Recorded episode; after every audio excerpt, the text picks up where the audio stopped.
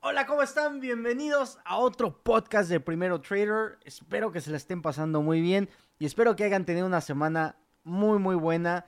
Tenemos mucho que platicar, muchos acontecimientos, muchas cosas pasaron en esta semana, cosas importantes, no cosas triviales como los fines de semana, sino cosas importantes durante la semana que afectan al mundo de verdad.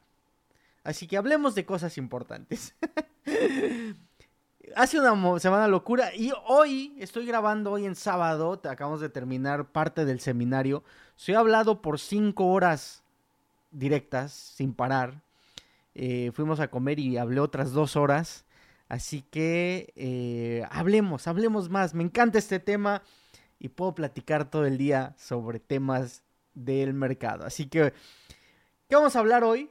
Vamos a, vamos a enfocarnos en lo que ha, los acontecimientos que han sucedido en Ucrania. Creo que ha sido una semana importante para lo que está sucediendo en Ucrania. Y una semana que va a empezar a marcar un poco lo, lo que puede venir en, eh, la resolución de la guerra. ¿Cómo podemos ver el final? Yo creo que ya estamos acercándonos a, a una resolución. No quiere decir que sea una resolución buena o mala, o, lo que todos esperábamos, sino creo que ya, ya se marcó mucho el camino de lo que puede suceder en Ucrania.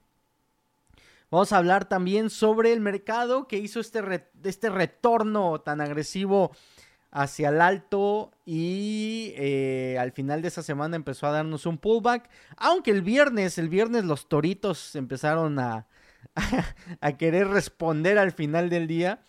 Y eh, no sé, la, la, siguiente semana va a estar, como, como todas estas semanas, van a, van a dar mucho de qué hablar. Vamos a hablar también de los taxes, los impuestos que está proponiendo el señor Biden, el presidente y el, eh, partido demócrata. Muchos conceptos demócratas, muchos conceptos ah, que desgraciadamente Vivimos en, un mundo donde los que toman decisiones, los que llegan a impactarnos al, alrededor de nuestro, de nuestro entorno, muchas veces es gente que no, que no tiene la experiencia. Una cosa es tener experiencia de teoría y otra cosa es tener experiencia del día a día, la experiencia de crecer un negocio, la, experiencia de, de, ser emprendedor, de, de tratar de impactar a la economía, no solamente para ti, sino para todo tu, entorno. Y les voy a, les voy a contar algo eh, que, me, me, hizo pensar muchísimo esta semana sobre a dónde se encuentra el ser humano. ¿Y por qué hablamos de este tema? Porque el mercado tiene que ver con esto del ser humano. Es, es muy importante entender esto. El mercado está compuesto por, por personas que tienen teorías, tienen conceptos y ven la vida de una cierta forma que eso impacta de, manera positiva o negativa al mercado. Tú tienes una teoría, yo tengo una teoría, miles de personas tienen su teoría y por consecuencia eh, la irracionalidad del mercado va a estar llevada por el que tenga más convicción en su teoría. Entonces, por eso eh, hay veces que el análisis fundamental, análisis técnico, las matemáticas que le queremos poner, las estadísticas que le podemos, queremos poner al mercado, hay veces que no funcionan, porque hay una irracionalidad del ser humano. El ser humano ve algo que le gusta, eh, ve brillosito y está dispuesto a pagar lo que sea porque, porque le gustó cómo, cómo brillaba. Si no, eh, preguntemos sobre los diamantes. si no saben la historia de los diamantes, algún día platicaremos sobre los diamantes. Pero bueno, eh, el ser humano está dispuesto a pagar eh, si entra la emoción. De hecho, cuando vas a una clase de ventas, o si has tomado una clase de ventas o has trabajado en ventas, sabes que el objetivo principal del, del vendedor es tocar la emoción. Si eres capaz de tocarle la emoción de, de no cuánto vale el carro, sino cómo te vas a ver cuando llegues a la casa de tu de tu primo, de tu cuñado, de tu suegro y vea ese carro nuevo que estás manejando y va a demostrar lo exitoso y lo fuerte y lo inteligente que eres porque es un este Toyota Prius. un pequeño chistecito. Ahí los que tomaron el seminario saben mis pensamientos sobre los Toyotas.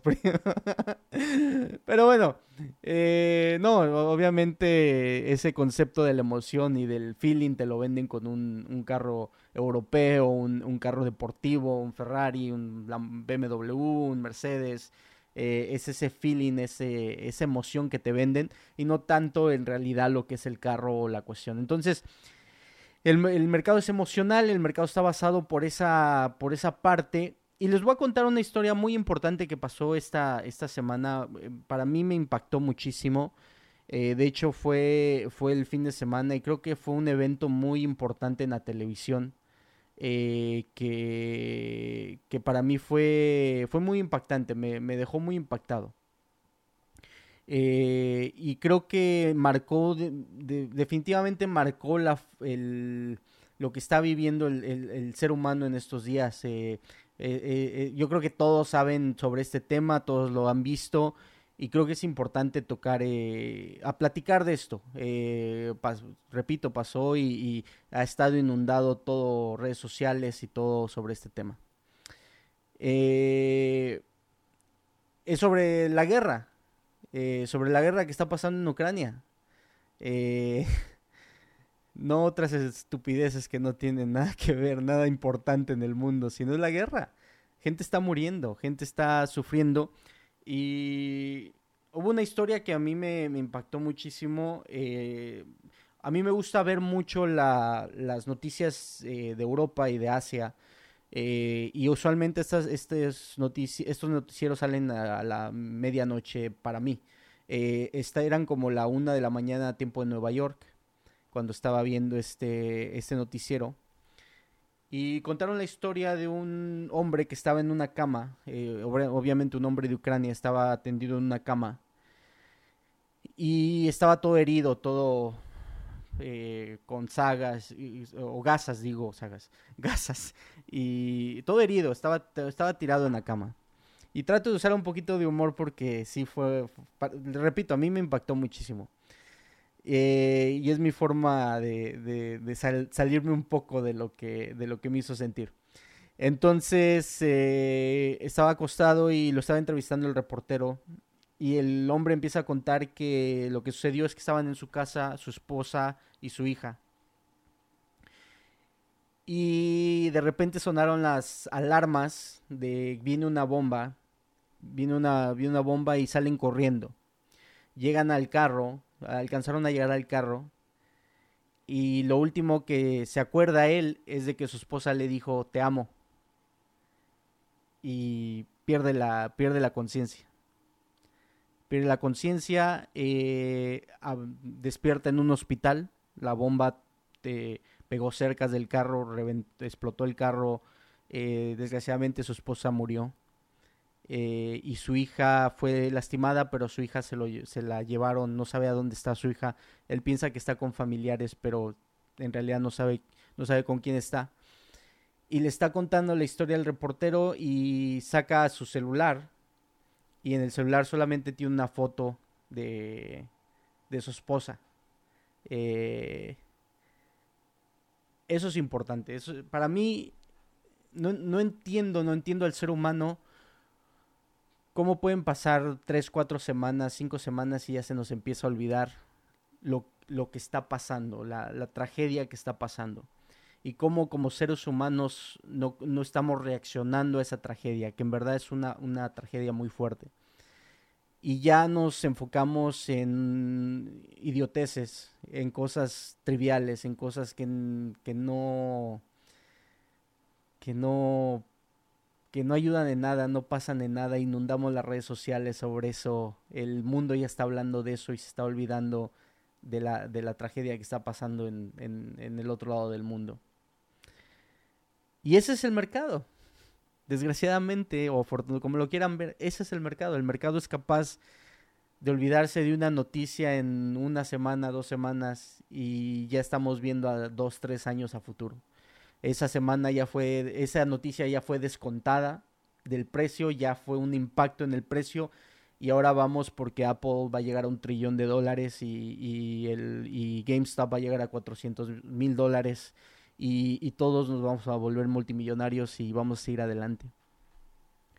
el objetivo de, lo, de las charlas que, que, me gustaría, que estoy dando con ustedes o los podcasts que estoy tratando de hacer es que aprendamos un poquito más del mercado, que conozcamos más cómo se mueve el mercado, que entendamos el análisis técnico fundamental, todos los conceptos del, del mercado, pero también que aprendamos a, a reflexionar y a entender cómo podemos mejorar nuestro entorno y nuestro, y nuestro alrededor y no caer en, en los conceptos de las masas y, y la... Mm, y desgraciadamente la, la inmadurez que estamos viviendo en este mundo. Eh, estamos, estamos viviendo un, un ataque constante a la, a la madurez del ser humano, a, la evolución del ser humano con infantilización y conceptos muy, ah, ¿cómo se pueden ser? Muy triviales, muy tontos que, que, nos envuelven en la vida. No quiere decir que no hay que divertirnos, no quiere decir que no hay que pasarla bien, no quiere decir que hay que a veces olvidarte un poquito de todo lo malo que está pasando y, enfocarte y, y dar a agradecer lo bueno que estás viviendo en tu vida. No quiere decir nada de eso, sino hay que, hay que eh, aprovechar esos momentos, pero también entender de que, de que siguen cosas complicadas. Y toco este tema porque desgraciadamente es lo que ha estado pasando en el mercado en estas semanas.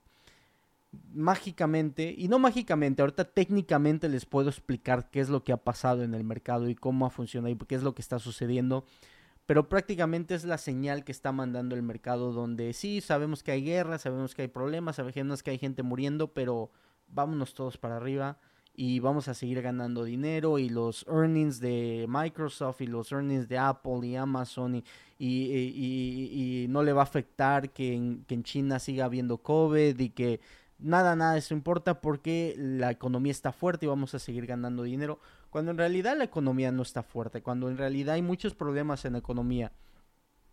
Entonces, si, si eres capaz de tener ese análisis crítico, ese, ese análisis profundo de lo que en verdad está pasando detrás de la carátula que te quieren vender, puedes aprovechar los momentos de, de, de, crecimiento de precio, pero también puedes empezarte a proteger para la siguiente caída que es inevitable. Y ahorita explicamos por qué yo pienso que la siguiente caída es inevitable. Puede que me equivoque, puede que todo se arregle y todos seamos felices y, y, la economía siga fuerte y otros 10 años de, de, corrida de toro y nada cae porque todo sube y, y, y esta, esta idea que, que, se tiene mucho. Y, y, lo más interesante que no nada más es gente, no nada más es el retail o gente que supuestamente no sabe el mercado a mí lo escucho de PhDs, lo escucho de gente, economistas, lo escucho de expertos, de gente que tiene años en el mercado y se envuelve tanto en, esta, en este concepto de que todo va a seguir subiendo, a pesar de que hay muchísimas cosas en contra que, que me preocupa mucho, me preocupa eh, mucho ese, esa idea, ese concepto que se tiene, porque sé que, sé que va a caer. Y lo voy a conectar esto a una historia que acabo de escuchar de, de Warren Buffett. Eh, yo no soy muy fan de Warren Buffett, pero hay veces tiene, tiene buenos, buenos conceptos el don a veces. tiene buenas historias. Y dice que cuando él era chiquito lo llevaron a Vegas. Fue a Vegas y en un casino empezó a ver toda esta gente que venía de Wall Street a apostar dinero. Y empezó a observar cómo apostaban dinero. Y se dio cuenta que apostaban el dinero nomás por apostarlo, sin ninguna técnica, sin ningún análisis, sino nada más estaban derrochando el dinero. Y dice que cuando vio eso, y obviamente se dio cuenta que era gente de Wall Street, lo primero que se le vino a la gente era de que iba a ser billonario. Porque sabía que de esa gente era la misma gente que regresaba a Wall Street y era la gente que estaba invirtiendo dinero. Y a mí me ha pasado muchas veces eso, me ha pasado muchas veces cuando platico con alguien que yo pienso que tiene un conocimiento alto, con una persona que lleva años en Wall Street, con una persona que conoce mucho supuestamente de este mundo, y me doy cuenta que entre la plática, eh, digamos que su IQ, eh, intelecto, eh, no es muy alto, pongámoslo así. O su capacidad de entendimiento, su capacidad de análisis no es muy alto. No quiere decir que los conceptos, las ideas, los manejen y digan el lenguaje de Wall Street y te vendan la idea de que, de que saben de lo que están hablando.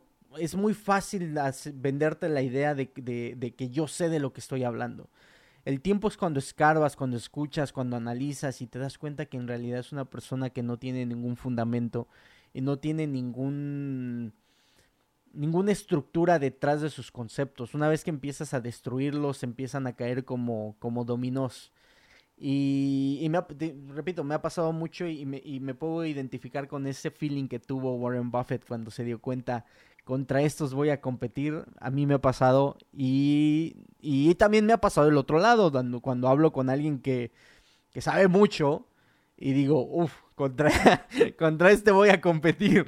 Y, y, lo único que me queda ahí es trabajar más duro y, saber que, que, hay veces que, que, me toca trabajar lo doble porque sé que estoy compitiendo contra esa eh, gente que, que naturalmente tiene, tiene esa capacidad y ese intelecto altísimo que, la única forma que puedo competir es trabajando más que esa persona. Entonces, eh, enfoquémonos en verdad en, lo importante de lo que está pasando en el mundo y no, en cosas tontas, no, no en cosas que, que no tienen ningún valor. Pero bueno, hablemos,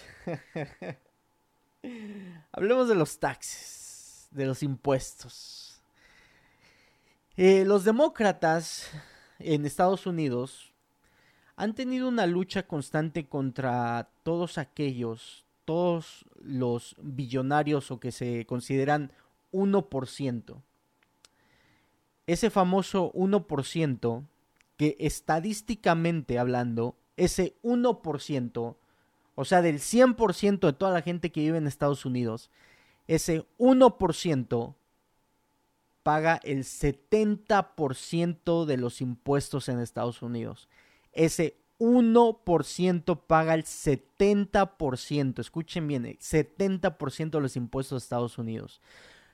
Arriba de 400 mil dólares al año generados ya te consideran 1% en, Estados Unidos. Arriba de, de 400 mil, obviamente de entre ese 1% hay niveles y niveles mucho más altos y gente que está en los billones y ese es .00 y algo por ciento. Pero entre ese 1% pagan el 70% de los impuestos. Y algo que a mí me gustaba mucho de Estados Unidos hace años, cuando yo estaba pequeño y cuando prácticamente cuando llegué a Estados Unidos, que había una cultura, un concepto de admiración al ser humano que había sido capaz de crear su propia riqueza. Era algo muy, muy, muy de Estados Unidos que se le celebraba.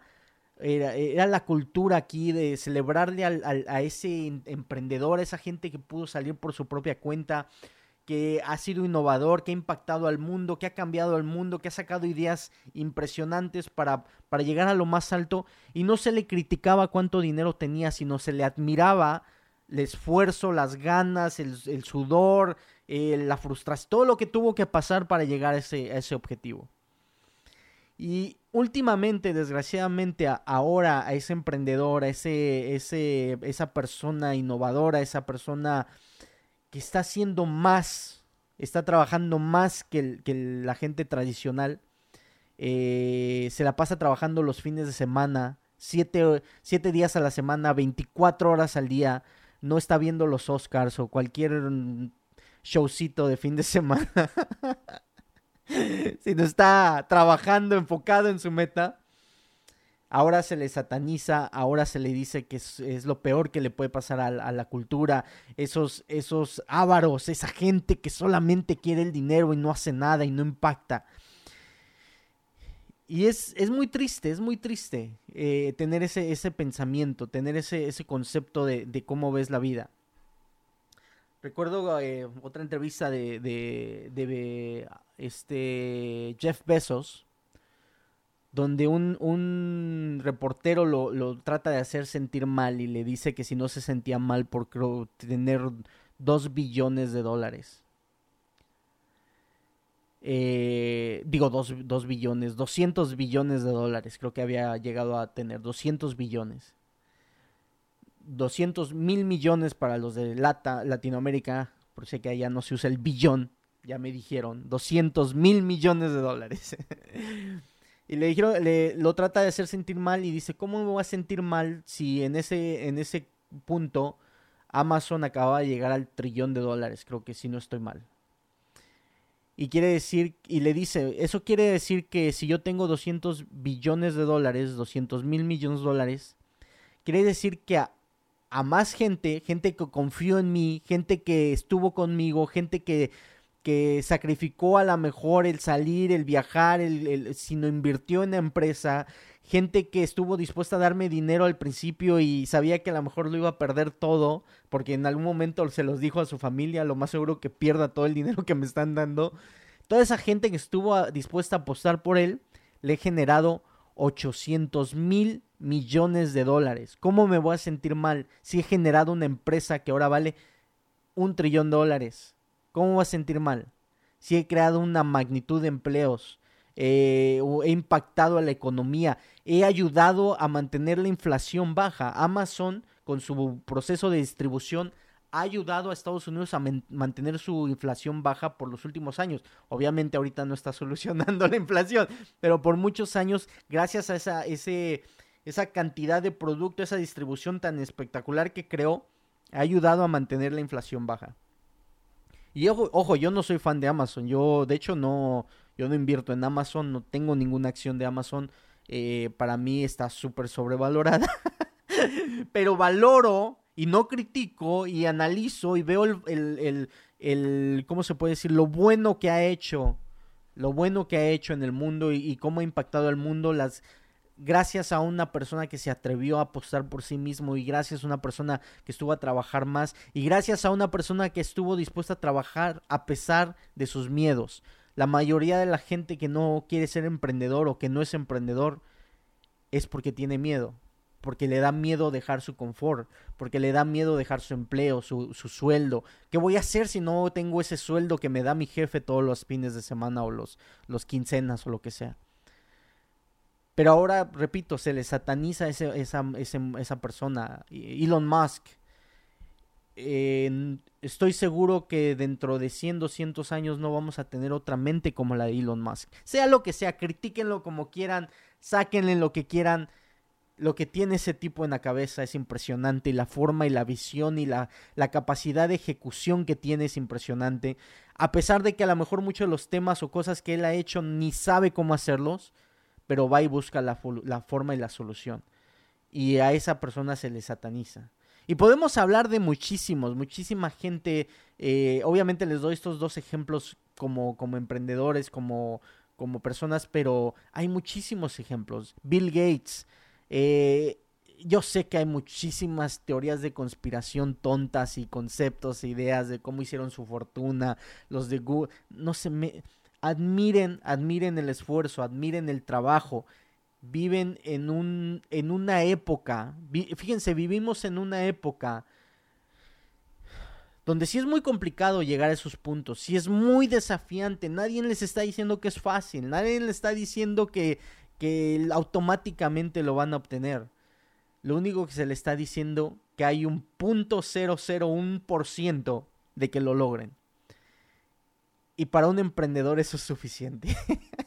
y se los dice alguien que le dijeron eso en el trading. A mí me dijeron, Edgar, es imposible, ya conté la historia de esta persona que trabajó en Wall Street y yo le pedí un consejo y me dijo, estás loco, no lo hagas, pero si lo logras, contáctame porque podemos hacer negocios, ya le he contado esa historia. En un video, en un libro, no recuerdo en dónde, escuché que había solamente el 1% de traders tiene éxito. No sé si lo vi en un libro, en un video, en lo que sea. Y en mi cabeza en ningún momento pasó, o el 99 fracasa. En mi cabeza lo único que existió es, wow, un por ciento tiene éxito. ¿Cómo le hago yo para hacer de ese un por ciento? ¿Qué es lo que tengo que hacer? Esa es la mentalidad de un emprendedor y desgraciadamente en, en Estados Unidos y en el mundo ya se le está satanizando esa mentalidad se le está diciendo que no está pagando el, lo, que, lo que merece o lo que debe de pagar en taxes. Cuando, en este caso, por ejemplo, Elon Musk acaba de pagar el, bill de tax o de impuesto más, más grande en la historia de, todo Estados Unidos, lo acaba de pagar, no, no recuerdo si fueron 3, 4 billones de dólares, 3, 4 mil millones de dólares pagó. Y se le critica porque un una maestra paga el 16-17% de taxes de su sueldo de 40 mil dólares y él está pagando el 9-12% de su ingreso. Aprendan a entender cómo manipulan los números, cómo manipulan las estadísticas, cómo manipulan la situación para acomodarlo y que, que se acomode a su agenda. Es, es, debemos, debemos de abrir los ojos en esos conceptos. se los he dicho muchísimo, si me han seguido por mucho tiempo, yo no creo en los porcentajes porque son manipulables. Si yo te digo, yo solamente gano el 1% por día, vas a decir, ah, el 1%. Pero si mi cuenta es de 10 millones de dólares, vas a decir, el 1% es poquito. Obviamente vas y lo comparas a tu, a tu nivel o a tu capacidad o a donde tú te encuentras. Entonces cuando dices, no, nada más pagó el 1% de impuestos y tú ganas 40 mil dólares, dices, ratero, no está pagando su, su cuota. Pero si dices, pagó el 1% de 200 mil millones de dólares, y ves la magnitud y la cantidad de dinero, y aparte creó tantos empleos, y aparte está pagando doble por, en sus empresas porque le tienes que pagar al empleado y le tienes que pagar su retiro, le tienes que pagar una parte de, su seguro social, una parte de su eh, del Medicare. Eh, solamente los que no entienden y no han tenido una empresa, no han tenido un negocio, no han pagado impuestos, no han mantenido un negocio, son, los únicos locos que aprenden y, se atreven a decir estos eh, esas idioteces de, de que el, millonario, el multimillonario no está pagando, no está pagando su parte.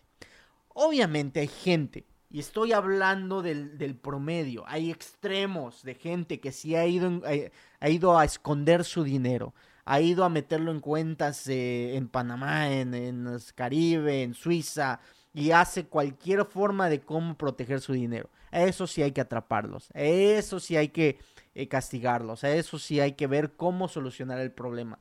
Pero no lo vas a solucionar de esa forma, sino tenemos que crear un nuevo proceso, un nuevo, una nueva forma de investigación que ya se hizo, ya se, se juntaron todos los países, prácticamente todos los países del mundo, y se ha puesto un mínimo de tax corporativo eh, investiguenlo y hay un mínimo de tax corporativo, que era una de las formas como las corporaciones se iban a otro lado para no pagar impuestos. Entonces sí existe el problema, pero no hay que satanizar y no hay que desmoralizar a, este, a esa nueva generación que viene, que va a decir, ah, ¿para qué trabajo si me lo van a quitar?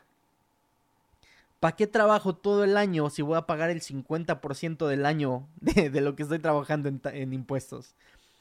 Eh, esa mentalidad no sirve. Yo, sé, yo escucho a gente que promueve eh, el socialismo y que promueve el que todos seamos iguales y que el promueve el que todos ganemos lo mismo. No existe, mi gente. Eso mata la innovación, eso mata las ganas, eso mata a ese emprendedor que está dispuesto a trabajar 24 horas al día, 7 días a la semana por obtener sus metas. Y yo sé que para muchos eso no es vida, para muchos dice, ¿para qué? Si no te... Para el emprendedor eso es energía, para el emprendedor eso lo hace sentir vivo, para el emprendedor eso lo hace sentir parte del crecimiento global, de lo económico, eso es lo que lo hace sentir. De la misma forma que a la persona le lo hace sentir irse al bosque y caminar y, vivir de las plantas y, y, ser, eh, eh, ¿cómo, se, ¿cómo se dice? Todo natural y, todo conectado al, al, al mundo. De esa misma forma como esa persona se hace sentir al emprendedor el estar en medio de una negociación, de un negocio, de una transacción, de un trade, de una inversión, de eso es lo que hace sentir vivo al emprendedor. Entonces, desgraciadamente se le está satanizando y se le está atacando con este concepto. Entonces, lo que está proponiendo Biden es un mínimo de tax del 20%. Perfecto, 20%.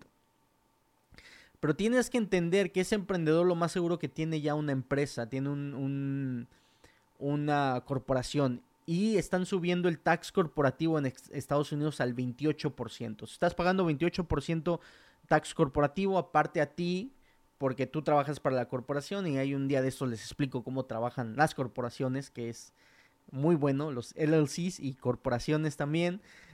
Eh, entonces ahora vas a pagar eso, aparte tú vas como, como empleado, porque eres un empleado de tu propia empresa, vas a pagar el mínimo el 20% si estás ganando arriba de una cierta cantidad de dinero. Aparte de eso, en Estados Unidos hay, hay impuestos estatales. So, hay que pagar el, impuesto estatal. Y obviamente el impuesto de vida, de lo que pagas continuamente cuando vas a comprar eh, cosas a la tienda, cuestiones así. Y el impuesto de... Eh, hay, hay, ciertos impuestos que te ponen en, ya sea si como gente pudiente, como gente de dinero, a lo mejor exportas, compras, compras arte, cuestiones así, también hay que pagar esos impuestos. Entonces, muchas veces terminas haciendo el cálculo y hay, hay estados como California y Nueva York donde al final de hacer el cálculo de total de cuántos pagado de taxes estás entre el 45 50 y he escuchado de casos de hasta 60% de tax de tu ingreso anual. O te quitan la mitad o te quitan arriba de la mitad de tu ingreso anual porque hay que pagar tu parte justa, tu parte justa y lo basan en porcentajes, obviamente, no lo ganan en, no lo basan en total de dinero, porque saben que en total de dinero no lo podrían hacer, pero se oye muy bonito cuando heroicamente salen a luchar por la por la por la maestra, por el, el eh, que trabaja en Ayarda, por el que trabaja donde tú pagaste 17% y este inhumano solamente está pagando el 12% pero no nos damos cuenta cuánto ese 12% en realidad, cuánto dinero es y cuánto impacta al mundo. Ahora, el gobierno en realidad no es la mejor o no es el más eficiente para gastar dinero. no son los más eficientes. Analicen cómo han gastado el dinero, cómo han derrochado el dinero, cómo un político que gana 300 mil dólares al año puede tener una mansión de 20, 30 millones de dólares enfrente del mar. Wow. No, todavía no, todavía no entiendo eso. Eh, cómo un político puede tener una, un, o, ser valuado en 200, 300 millones de dólares cuando sus sueldos son 200 mil dólares al año, 300 mil dólares al año. Muy interesante. Pero bueno, hay que taxear o hay que imponer impuestos a, los satánicos de los emprendedores. Muy, muy importante.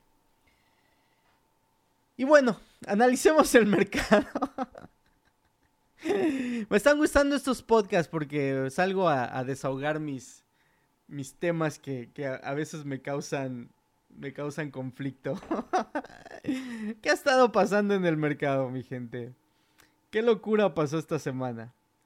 Veamos el las gráficas. Aquí analicemos el S&P 500 y el Dow Jones. Si recuerdan la semana pasada les hablé sobre el sobre el S&P 500 y el Dow Jones y cómo habían cerrado y cómo eh, estaban cerrando eh, abajo, arriba del Ichimoku Cloud, abajo y arriba del 200 Moving Average y lo que podría pasar. Entonces, si recuerdan, eh, la semana pasada el SP 500 acababa de cerrar arriba del, de la media de 200, ya estaba acá en la media de 200 arriba y el SP 500 todo, digo el Dow Jones, el S&P 500 estaba arriba de la media de 200, estoy así como medio enojado del, de los impuestos. y el Dow Jones estaba abajo de la media de 200. Eh, el, precio. Durante la semana rompió arriba en el Dow Jones, arriba de la media de 200, pero eh, al cerrar de la semana termina abajo de la media de 200 y el S&P sigue arriba de la media de 200, pero ya muy muy cerquitas. Entonces, la pregunta del millón de lo que puede suceder la siguiente semana es si va a ser pullback, rompimiento hacia arriba, pullback, rompimiento hacia arriba o si el, el retroceso va a seguir y, vamos a ir a buscar eh, un, soporte por esta zona más o menos, que es donde están las medias, o obviamente si vamos a ir a buscar el bajo que se, que se creó históricamente. Entonces es prácticamente la, la, pregunta que se ha estado haciendo por los por este fin de semana. ¿Cómo vamos a abrir? Creo que va a ser muy importante las noticias que estemos escuchando de Ucrania, obviamente. Eh, Tesla acaba de salir con una gran noticia que ha, generado, ha, eh, creado una buena cantidad de autos. Eh, si no estoy mal, déjenme ver por aquí, tengo la noticia de Tesla. Ok, so Tesla hizo delivery, no me acuerdo cómo dice de delivery, de 310 mil autos, 310 mil 48 autos. Eh, que ha sido un, en, ese en ese quarter ha sido uno de los mejores quarters de, que ha tenido de, de, delivery de carros. Entonces, obviamente Tesla tiene un impacto bueno en el mercado porque eh, el culto que tiene detrás, eh, volvemos a lo mismo, la irracionalidad de ese culto eh, automáticamente empujan el precio sin ningún análisis, sin ninguna idea o concepto. Y los que tienen un análisis o un concepto hay veces que no lo pueden defender cuando le empiezas a, hacer hoyos en su análisis. Entonces, hay una posibilidad de que si no pasa nada en Ucrania, si no hay algo más grave en Ucrania, algo más fuerte, eh, puede que empecemos a abrir hacia arriba. Yo tengo la teoría de que vamos a, vamos a ir a buscar mínimo la mitad de, este, de este movimiento hacia arriba, o si no, el bajo total, irlo a tocar. Y si todo como yo pienso que sucedería, vamos a ir a buscar hasta acá abajo. Pero esa es mi, mi teoría. Hay otra teoría que, que hablan de que estamos a punto de entrar a una recesión, pero eh, no, todavía hay tiempo, puede que tome un año, puede que tome dos años para entrar a esa recesión. Entonces muchos hablan de que va a haber un rompimiento hasta 5 mil puntos el S&P 500. Obviamente vamos a tener un pullback, va a haber otro rompimiento y se va a crear un head and shoulders y vamos a ir hacia abajo. Obviamente ya estamos viendo el futuro muy muy fuerte y, no estamos adivinando prácticamente ahí, no hay no hay ninguna base, solamente la teoría que hay porque la economía en Estados Unidos, a pesar de la inflación y todo eso, sigue un poco fuerte eh, y sólida y, y los, las corporaciones todavía tienen muchísimo dinero. El dinero que generaron en el 2020-2021 les, prácticamente les llenó las arcas. Pero eh, hay una gran, gran posibilidad de que... Digo, no hay, no hay una, hay una teoría de que vaya para arriba. Yo en lo personal no creo. Yo siento que hay muchísimas cosas negativas para que, para que suceda eso. Y 4600 nos lo demostró que no pudo pasar de ahí. 4600 lo intentó y lo intentó varias veces y no pudo pasar.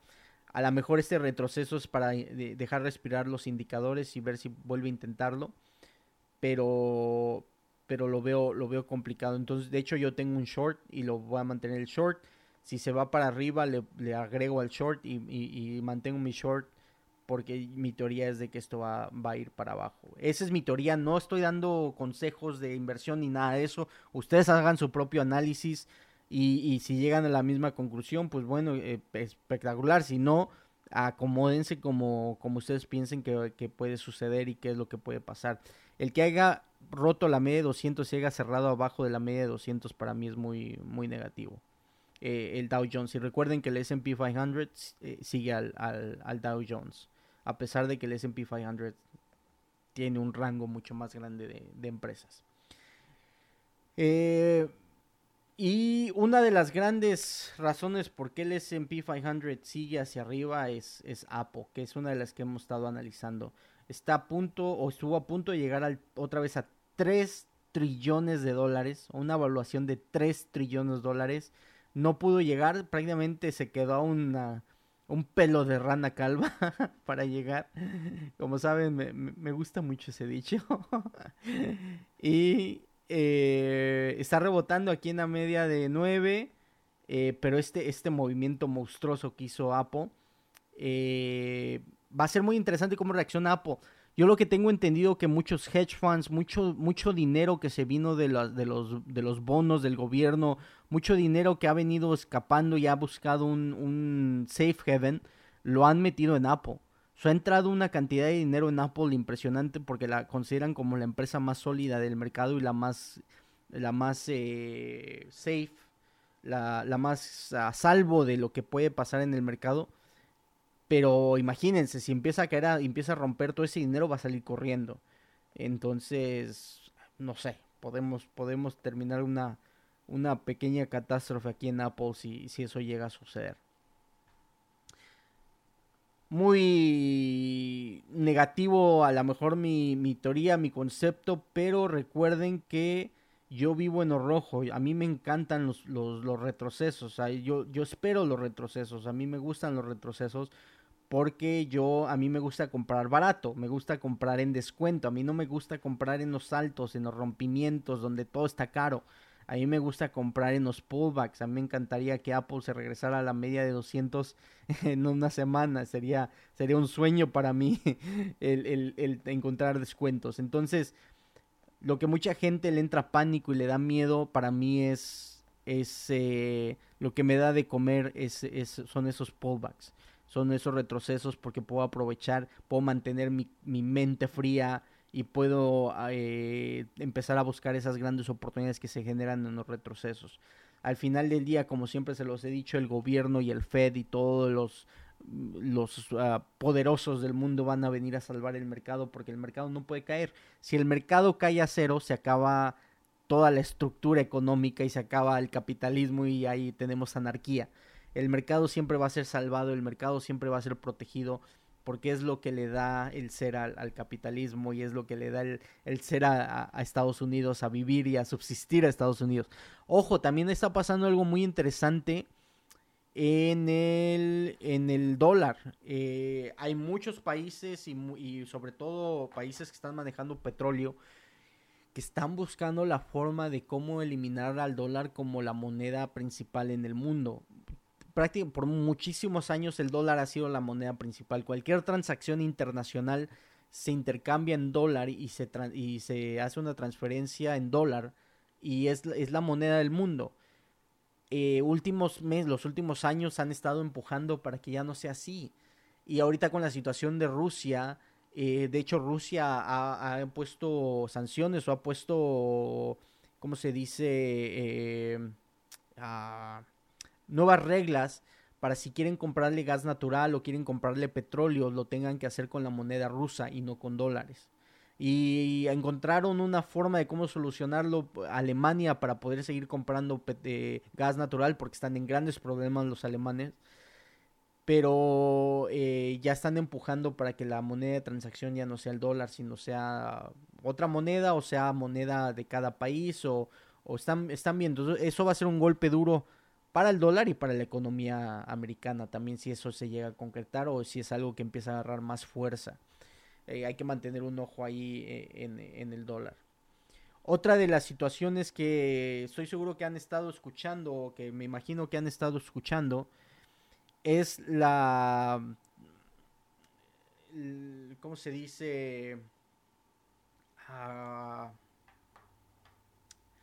La nota de 10 años y la nota de 2 años de los bonos ha, empezado a cruzarse la nota de dos años ha empezado a, generar más que la nota de, de, años. Se ha ido hacia arriba la nota de dos años.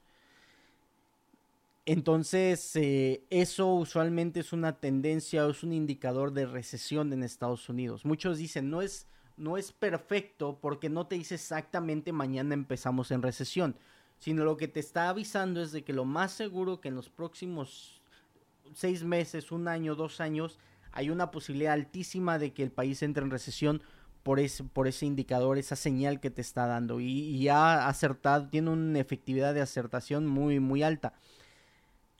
El problema ahorita y, por qué ha creado mucha confusión ese, ese indicador es de que por, por, año, por años, sí, por años, la Reserva Federal ha estado suprimiendo los intereses, ha estado manteniendo los intereses bajos por supuestamente la recuperación económica, que es una recuperación que viene desde el 2008. Ojo, desde el 2008 supuestamente no hemos salido de esa catástrofe económica que pasó en el 2008. Desde el 2008 han estado suprimiendo los intereses porque supuestamente tenemos que inyectar dinero a la economía. Y lo que pasó con COVID y la, cantidad de dinero que se imprimió cuando sucedió lo de COVID obviamente ha venido a agravar totalmente lo que estamos viviendo. Entonces, inflación disparada, todos tienen dinero, los, el, rate de, desempleo en Estados Unidos es bajísimo. Eh, no hay empleados. De hecho, la, la cantidad de, de población que, que, que, hay en Estados Unidos, creo que por primera vez en la historia el año pasado ha disminuido eh, la cantidad de gente o la cantidad de, de, bebés que han nacido. Eh, el año pasado disminuyó. Entonces no hay empleados, las reglas migratorias que se, que se pusieron con el expresidente que puso reglas muy fuertes eh, migratorias, ha disminuido la gente que viene a trabajar a Estados Unidos, ha disminuido el talento eh, que viene. Recuerden, Estados Unidos está diseñado y está creado por inmigrantes. A lo que le ha dado fuerza a Estados Unidos es la migración y, los cerebros que han venido a, trabajar a Estados Unidos. Y le pusieron una pausa a eso por cuestiones muy tontas eh, políticas aquí en este país. Entonces, hay muchísimas cosas, mi gente. No nada más es ver una gráfica y comprar GameStop porque va a llegar a 400 mil dólares. Es análisis, es tomarse el tiempo, es, es, es, eh, es tomarse eh, la pausa de analizarlo. Y los dejo, los dejo con esta cosa. Y lo, lo platicamos en el, en el eh, seminario que acabamos de tener. Les preguntaba a, a las personas que tomaron el seminario que los felicito por haber tomado el seminario, por atreverse a apostar por ustedes, por tener el tiempo y la capacidad y apostar el tiempo. Les preguntaba que cuánto tiempo ellos pensaban que un analista de Wall Street trabajaba. ¿Cuánto tiempo trabaja un analista de Wall Street? Y si hacen un search de Google muy rápido, si le ponen cuánto tiempo trabaja un analista de Wall Street en, eh, o cuánto tiempo, sí, en Wall Street, son de 90 a 110 horas por semana. Escucharon bien, 90 a 110 horas por semana. Cuando una, una semana tradicional de trabajo en Estados Unidos son 40 horas. Ellos trabajan lo doble y a veces casi casi le llegan a lo triple de, de horas en trabajo. Contra esos están compitiendo, mi gente. Contra esos hacen sus trades. Contra esos compite el que, el que vive viajando por el mundo y en la playa, en la playa y te, te vende el curso y te dice que, que te va a enseñar el 1, 2 y 3 para que te vuelvas exitoso en el trading en dos días. Eh, contra esos compiten. Contra alguien que trabaja 110 horas a la semana, que tiene millones y millones de dólares eh, en su bolsa eh, para, para, poder hacer análisis. Eh, les contaba a los, muchachos que hay muchos eh, hedge funds o grupos de inversión que tienen hasta satélites que, los tienen apuntados a los eh, estacionamientos de las tiendas para ver si el consumidor está comprando o no está comprando. Cuentan cuántos carros hay en un estacionamiento para darse cuenta cómo está la fuerza del consumidor. Imagínense, contra eso están compitiendo. Entonces, es desafiante este mundo, es muy desafiante, no cualquiera, se lo repito, solamente el 1% llega a tener éxito y ese 1% hay veces que está rotando porque tienes éxito dos, tres años y, te cansas, te, fa te fastidias y, sales de, de, este mundo. Y habemos locos que acabo de hablar cuatro, cinco horas. El seminario era por cuatro horas y me aventé cinco horas hablando sin parar. Y ahorita estoy hablando del mismo tema. Así que habemos locos que nos encanta este tema y podemos hacer eso. Y bueno, pues los dejo con eso, mi gente. Gracias por, por, escucharme y dejarme reflexionar mis, mis temas. eh, antes de que me vaya voy a analizar. Me mandaron una... Finalmente me, me mandaron una gráfica por analizar. Eh, ASML. Veamos qué nos da ASML. Interesante ASML. Ta. Se ve interesante, ¿eh? se ve muy interesante, buen pullback. Eh, tum. Ok, so ya viene prácticamente movimiento total, ya viene un pullback, estamos alrededor del 50% de ese movimiento, un poquito más arriba del 50%. Rebotó en la media. Yo creo que va a ser, yo, yo es lo que haría, y no estoy dando un consejo, solamente lo que yo haría si, si llegara a invertir en esta empresa. Me enfocaría mucho qué está haciendo los índices, porque basado en los índices es lo que va a pasar en esta empresa. Entonces, porque no hay nada fundamental que esté afectando a la empresa más que lo económico, obviamente. Entonces, los índices te van a ir dando, te van a ir dando una referencia. Entonces, puede que regrese a esta zona de aquí, o sea, haga una confirmación del, del bajo de aquí, lo confirme una confirmación de toro y luego reviente otra vez.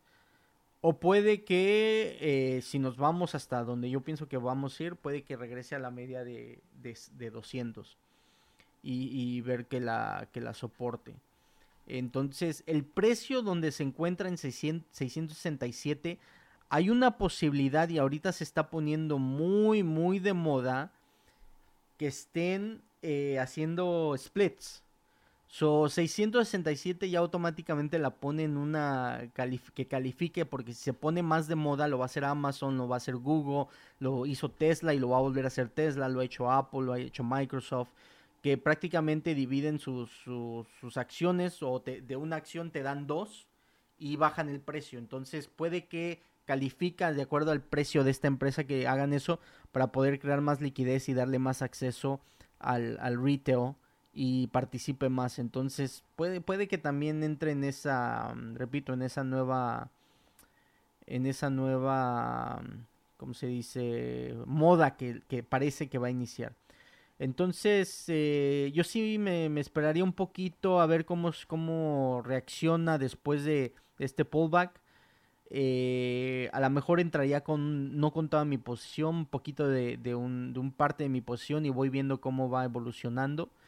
Eh, pero obviamente el, movimiento se ve interesante y sus ganancias se ven fuertes, ¿eh? se ven muy muy bien. Se, van, se ven muy bien. Deja veo Trade Ideas. No les va a salir Trade Ideas aquí, lo tengo, pero no lo agregué a mi video. pero nada más les, cuento. Un float de 407 millones, un revenue de 22 billones una deuda de 5 billones, tienen 8 billones de dólares en sus, en sus arcas y un market cap de 268 billones. Uh, develops production, marketing, sales, uh, upgrading and service of advanced semiconductor equipment system includes interesante. Definitivamente es una empresa que quieres mantener y quieres eh, verla como una inversión a, largo plazo. Se ve muy fuerte sus ganancias y su solidez. Entonces eh, iría creando una, una posición escalonada, podría comprar ahí. Obviamente la, la visión es de que empiece a, em, em, recobre eh, la tendencia de la de 50 hacia arriba. Eh, a lo mejor no va a romper otro alto, pero mínimo que recobre la media de 50 y que las medias de, de 9 y de 20 se empiezan a mover arriba de la media de 50. pero este, este pullback ha sido muy bueno para, para poder crear una posición. Obviamente si compraron acá arriba, pues no ha sido un buen pullback para ustedes, ¿verdad? Pero si no han entrado y, lo, y la consideran, eh, puede, puede ser una, una, buena entrada. Yo lo haría así, no estoy dando consejos, solamente lo que yo haría. Ese es el, el disclaimer. y, y, bueno, me encantaría que llegara a la media de 200 porque lo pone muy más interesante. Muchas gracias por haberme la mandado. La voy a poner en mi lista de, de, de, vista para poderla analizar y seguirla de cerca y ver si es una, una posibilidad. Es ASML, la compañía que acabamos de analizar. Eh, espero que ayude de algo. Obviamente no, el tiempo no nos da para meternos más profundos en el tema, pero espero que ayude de algo ese, ese análisis rápido. Así que, pues bueno, cuídense mucho los dejo con esa idea de aprendan a enfocarse o analizar lo importante y no dejarse llevar por la masa y por las incoherencias que suceden en este mundo. Y enfóquense, enfóquense en lo importante, enfóquense en sus metas. Dejen que el vecino, el de al lado, el, el artista, el famoso haga lo que quiera. Esos ya llegaron a su éxito. Diviértanse un poquito nada más y muevan sigan adelante. No se claven ahí. Conozco gente que sigue clavada en algo que ya sucedió días atrás. Y move on, sigamos. ¿Cuál, ¿Qué es lo que sigue? Analizando, viendo qué está pasando en el mundo. Eh, apoyemos a, lo que está pasando en Ucrania. Eh, escuchado del zoológico de, creo que fue de Kiev, donde ha estado cerrado por la, la situación de la guerra, desde que inició la guerra pero la gente alrededor del mundo ha estado comprando boletos para poder mantener al zoológico y que le sigan dando de comer y cuidando a los animales. Se me, se me hizo muy, muy padre eso. Eh, y también de, un chef eh, que prácticamente dejó su negocio y, y este está en Ucrania y salió diciendo pues yo no sé pelear, no sé disparar un arma, pero sí sé manejar la cuchara y sé manejar el cuchillo y, y, con eso voy a darle de comer a los soldados. Entonces, de, de, de, cada forma de, tu propia eh, habilidad puedes impactar al mundo y puedes eh, ayudar de alguna forma. Entonces, eh, hay, hay cosas bonitas que empiezan a salir de, lo que hemos estado, de lo que ha estado pasando hay cosas muy feas, muy, muy graves, muy fuertes de lo que ha estado pasando. Eh, lo importante es de que en algún momento se va a solucionar, como lo decía al principio, ya se me había olvidado. Eh, desafiar, eh, va a ser desafiante que haya una solución sin algo más grave. para mi entender, lo más seguro que entre más pase tiempo, la espalda de Putin va a estar más contra la pared y siento, siento que sí va a tener o va a haber una necesidad de algo más fuerte del lado de Neiro para poder solucionar el problema. No creo que Putin se retire. Eh, esta semana decidieron, y ya me iba, eh, decidieron eh, Rusia que, que, ya no querían el oeste de, estado, de, de Ucrania. ahora solamente quieren el este de Ucrania. Pero del lado este de Ucrania es donde están sus reservas de gas eh, natural de Ucrania. Es donde, eh, donde hay muchas materias primas de Ucrania, de esa zona. Ucrania no puede dejar eso, Ucrania no lo puede perder, esa zona. Y no lo va a perder, no va a querer perderlo y no va a estar de acuerdo en, ceder esa, sección a, Rusia. Entonces lo más seguro que, que sigamos con la intensidad de la guerra y hubo algo muy tonto tácticamente para mí entender y desde mi poca capacidad de entendimiento de guerra, porque no soy un, experto en el tema, pero el hecho de que Ucrania haya usado un helicóptero para ir a, explotar una, mm, reserva de gasolina de Rusia en, en territorio ruso, sea verdad o no sea verdad, los rusos lo van a ocupar como un pretexto para hacer algo los rusos lo van a ocupar como el pretexto me viniste a atacar. De hecho, estadísticamente dicen que ya el pueblo ruso ya está apoyando más a Putin. Eh, cuando al principio estaban en contra de la guerra, ahorita ya están porque están viendo sus pérdidas de de, de, soldados. Y esto que, que, va a venir, para mí va a venir a agravar la situación donde el ir a atacar a Rusia en su propio país le está dando un, un pretexto para poder hacer algo más, más fuerte. Algunos dicen que no, que no es verdad, que fueron los mismos rusos, que también lo creo, son capaces de hacer eso. Pero sea así o sea no, lo más seguro que los rusos van a aprovechar esa situación para ponerlo como pretexto y empezar a, llevar la guerra al siguiente nivel, que, ya lo tenían planeado y lo han hecho. Lo, lo hicieron en, en, en, otros, en otros países que han llevado y en otras eh, regiones que han llevado guerra. Eh, han, dicho que iban a hacer una cosa y terminan haciendo lo peor que, se pueden imaginar. Entonces es parte de la táctica rusa y, la mala información y la desinformación que sueltan para tener confundido al, rival. Entonces eh, yo creo que sí estamos cerca de una solución, pero no la solución que la mayoría de nosotros nos gustaría y eh, también China está ahí, a pesar de que dice una cosa, hace otra cosa, se reunió con el ministro de, Exterior de Rusia, se alabaron, eh, los chinos, el, mismo presidente chino acaba de decirle a, las eh, Naciones Unidas que no le importa lo que las sanciones y lo que ellos digan, ellos van a, a lidiar con esta situación de la forma como quiera China, prácticamente es lo que dijo. Entonces eh, se, pone complicado ahí también la cosa con, China y, la sociedad con Rusia que están creando. Así que veamos. Lo único que nos queda es reaccionar día con día, analizar el mercado día con día, reflexionar de lo que está pasando día con día y brincarnos, eh, eh, no brincarnos, protegernos emocionalmente y, guiar nuestras emociones de la forma correcta para no caer en pánico, no caer en, en, en, este pesimismo total o optimismo eh, este tóxico y solamente mantenernos en el centro y reaccionar a lo que está pasando enfrente de nosotros o está pasando en las gráficas. Bueno, los dejo, espero que les haya gustado, espero que les sirva de algo el, el podcast. Si dan like, si comentan, si comparten, nos ayuda muchísimo. Y pues nos vemos en la próxima. Hasta luego.